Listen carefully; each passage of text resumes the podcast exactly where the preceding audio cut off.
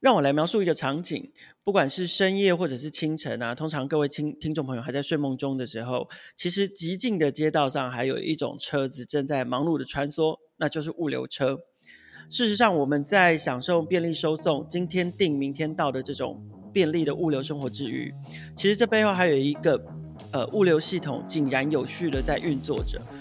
而且在这个系统背后还有一个智慧运输管理云，确保人更安全。车更节能，货更便捷，有非常多知名的指标通路，还有电商业者都是他们的客户。今天的来宾是天眼卫星科技，欢迎大家收听今天的创业新生代。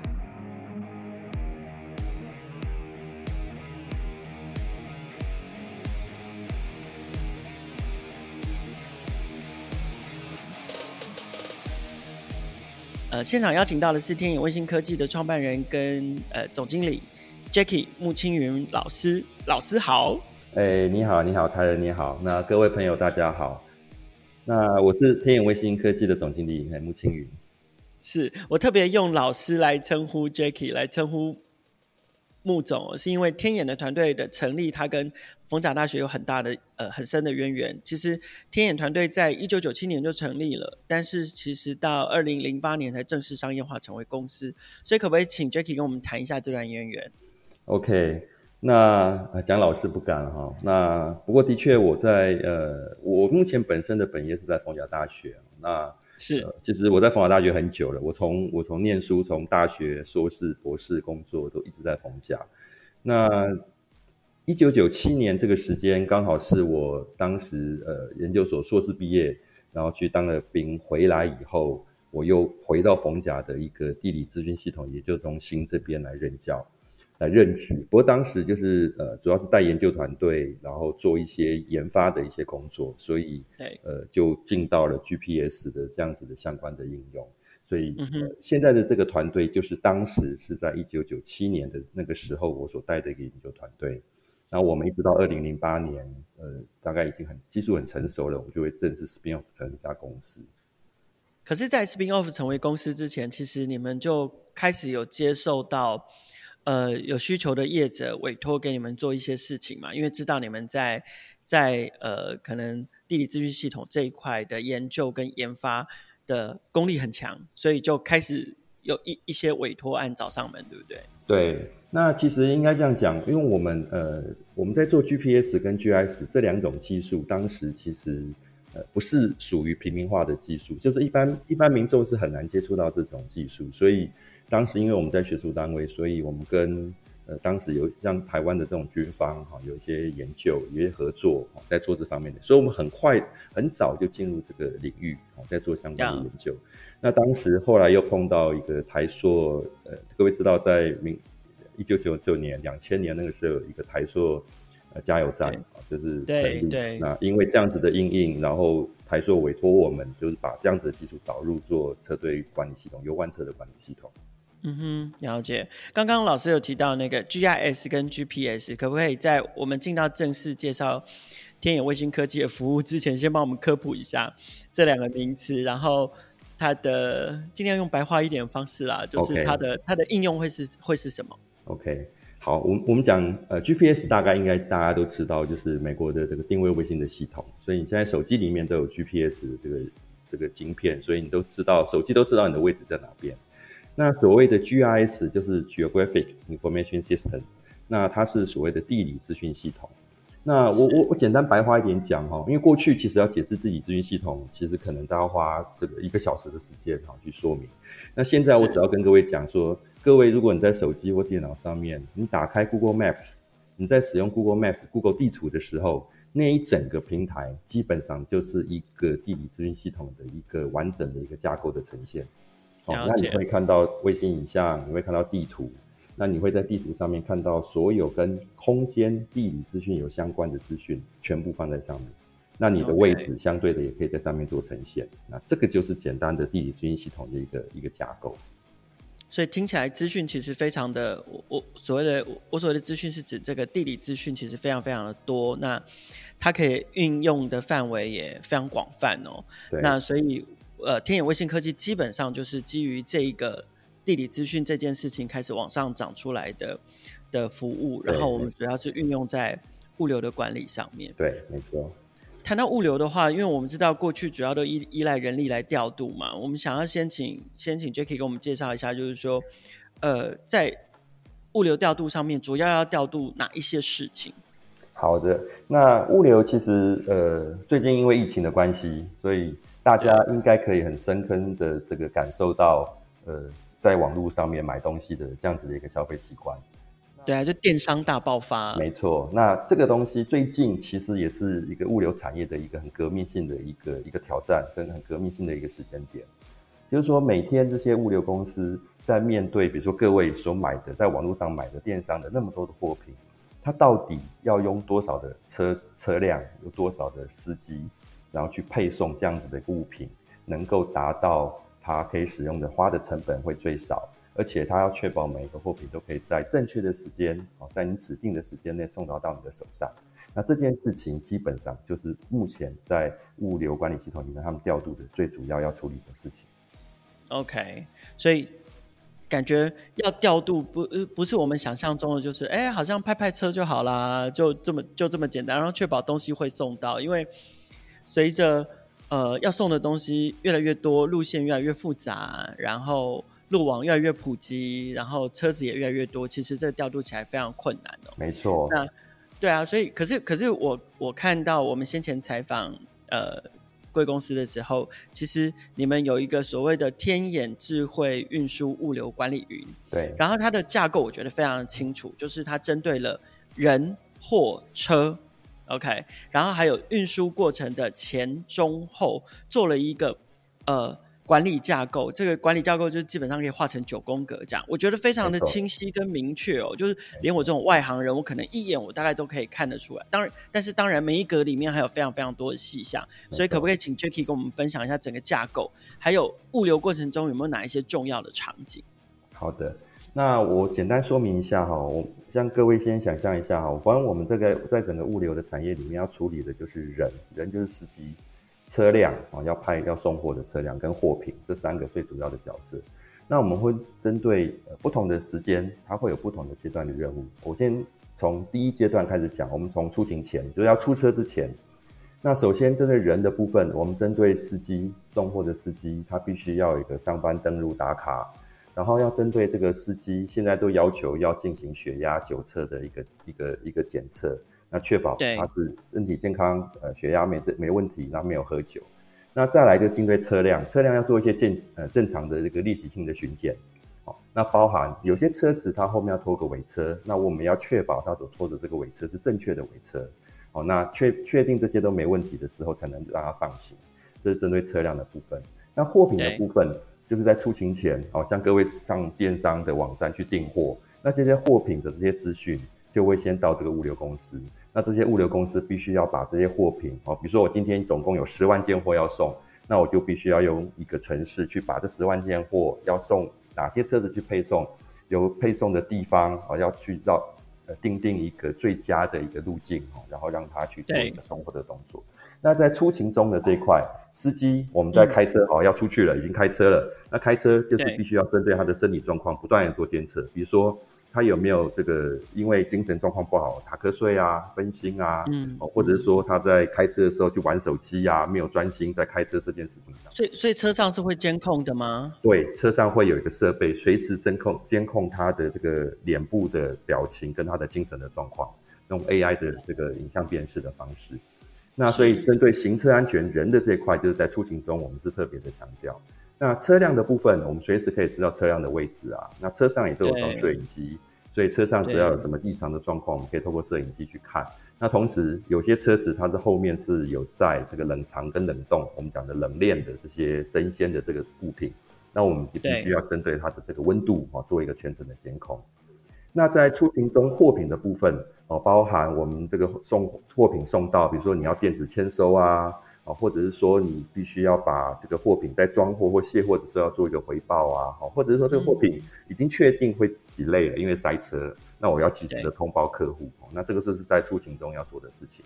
那在出勤后的部分，我们会针对司机，会在这个整个任务结束以后，我必须要针对他的驾驶行为做个分析，哦，比如说这个司机长呃这一段时间常常血压都比较高啊，呃打呃开车都会打瞌睡啊，那我们可能就必须要请这个司机做一个健检，整个身体检查，好，确保他的这个状况是没有问题的。那同时也要去在出勤后要计算他的这个薪资啊、运费啊。那在出勤后的车辆的部分，包含相关的油料里程的管理、维修保养的管理，好，包含一个统计的分析。那货品的部分。除了说这个货品送到以后要结要要等于说要结账，哦，那包含还有一些条码的点货啦，要自动计计算运费啊等等这些后面要处理的事情，就是在最后一段货品出勤后的部分哦要去完成哦，所以大概整个九宫格的一个概念是这样子。是因为我觉得这套系统很呃很特别的地方是说，因为光看名字啊，我们看起来是在管运输跟物流，可是事实上里面有一个很重要的关键因素是人。对，那呃，甚至包含了我我知道在里面系统里面连呃司机出钱出勤的可能工作量的分配、路线的分配，还有甚至奖金的分配，都要尽量做到公平。就是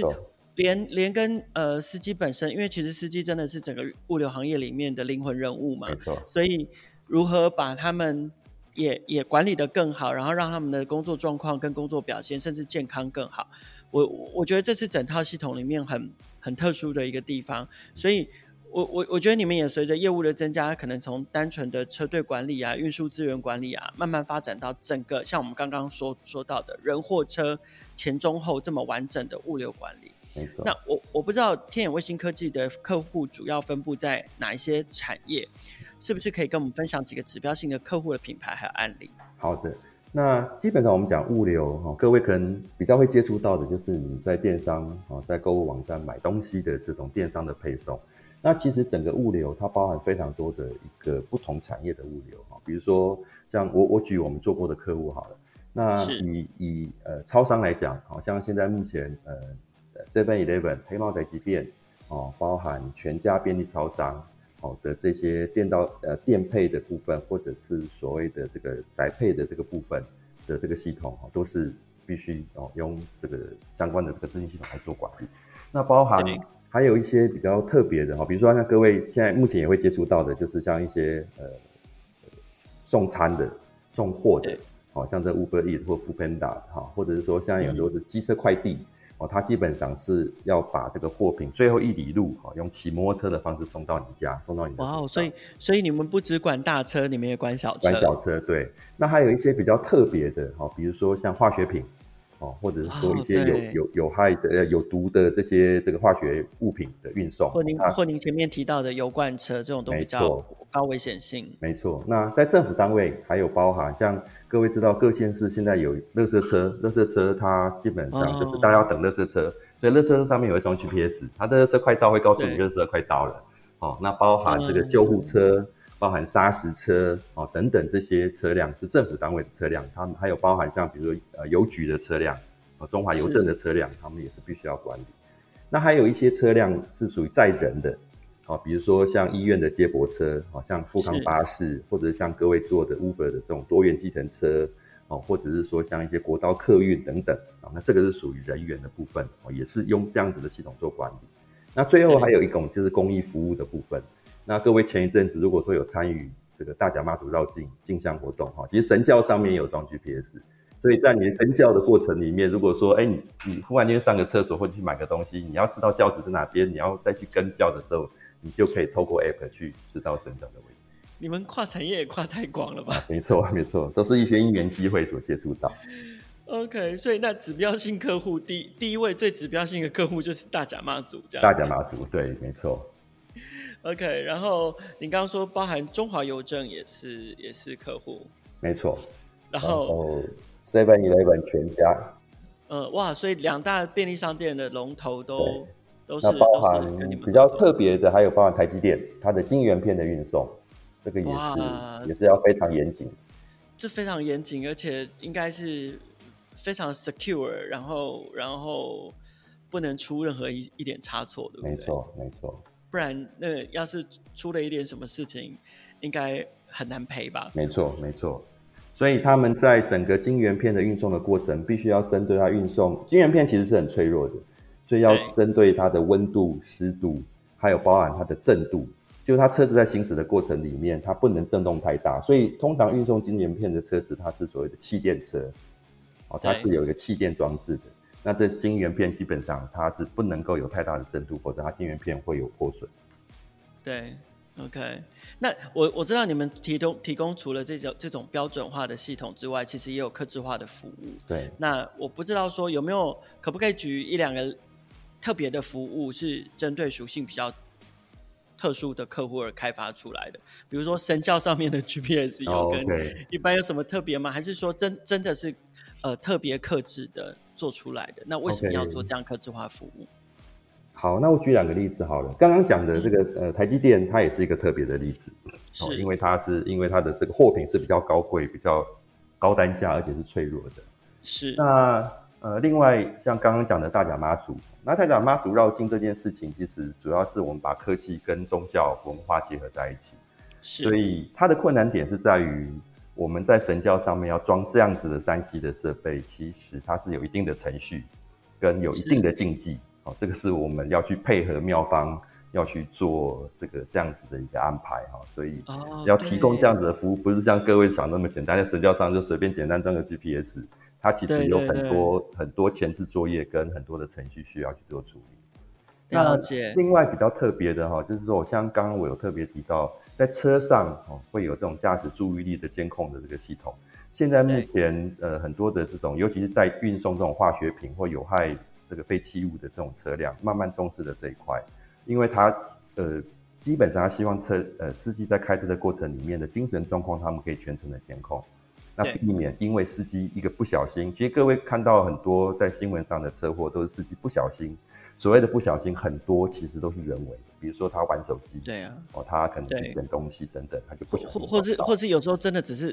就点一个顿一个头，然后就不小心，就稍微顿一下，他就撞到了，对，那这样子都会造成人人员跟这个财物很大的一个伤亡跟一个损失，所以像这件事情，其实现在目前也是在台湾的这些物流业者，现在已经慢慢的重视到这一块。了解，所以我就会特别针对这种。呃，非常非常需要特别注意，呃，司机的的精神状况，呃，驾驶状态，对对，对。然后，那所以，所以，那我相信他除了监控之外，他应该也会做一些主动的提醒或提示或警示。提醒除了说后提醒后面的管理人员去注意以外，在现场我们会有声音啊，甚至我们会安装这种坐垫的震动啊，哦，甚至我我我知道有个客户他在车上会装这种。那种喷雾式的喷水器，好去喷司机，然后就是让司机醒清醒一点，哈，就类似很多，它基本上有很多不同的提醒的方式。哇，那所以包含这些提醒的震动也好，声音也好，或者或者是其他的示警方式，这些也都是一并你们协助规划。对，没错，没错，就把它整套整套做完，整套做完，对。哇，非常的特别。那我不知道，就是说贵公司这样的服务有机会或者是有计划整场输出往其他的市场吗？因为现在看起来就是在台湾市场发展的非常的成熟而且茁壮，然后也也也囊括了非常多不同业态的客户。那海外市场呢？目前其实应该这样讲，台湾在这一块的一个管资讯管理系统，其实做的。比其他国家其实要先进许多哈，是啊。那其实这个有几点，有几个因素。第一个，因为台湾其实本身地不大哦，就这个土地面积不大，所以也比较好管理。那第二个是台湾的这个三四 G 通讯或者未来的五 G 通讯的覆盖率也比较完整，哦，所以说在做这个东西的细细致度就会相对的高很多。所以现在目前我们在跟其他国家，其他国家也都很多公司非常有兴趣。我们现在目前进行中的。我们现在跟日本的日本软银，现在目前日本软银打算要把这样子的 solution 正常输出到日本这边，所以我们现在目前也跟他洽谈了大概一两年的时间，哈，在谈这些细节的东西。那包含马来西亚，哦，马来西亚现在目前也有一个做呃超商的一个业者，哦，他在整个马来西亚有五百多间超商，他们也要导入这个整个 total solution 到马来西亚。那同时有在洽谈的，包含像泰国啦，因为配合政府南新南向政策。像泰国、越南，然后新加坡，我们现在目前都有在做这些 Total Solution 的正常输出的一个合作计划的洽谈。了解，哇，所以看起来就是至少已经开始往呃东北亚跟东南亚的触角，没错，就是开始跨出去了。没错。OK，好，那期待之后不久的将来，呃，Jacky 可以再再来跟我们分享更多关于天眼卫星科技的好消息。哦，非常乐意，非常乐意。好，那今天谢谢 Jacky 来接受就是创业新生代的录音跟采访哦。其实物流这件事情，虽然我们每天可能常常跟跟大大小小的车辆，不管是机车、快递也好，或者是大型的物流车擦身而过，甚至是这些。公共服务的车辆擦身而过，事实上，他们的背后都有一个非常完善的机制在管理着他们。而这个管理机制，我们也乐见看到数位转型跟越来越智慧化，甚至是呃成为智慧城市里面的一环。那天眼卫星科技呢，它是一个从学校，然后学校的研发单位开始独立出来的一个商业公司。我们也看到他们在产学合作这一块也做到了非常好的示范哦。如果你对于天眼卫星科技的服务有更深的兴趣，欢迎可以到创业小聚的网站上面，我们有更深入的文字报道。那如果你喜欢我们今天的节目，欢迎多多的关注、分享，那持续订阅。创业新生代会在每个星期三固定更新，为您带来更多的创业新生代。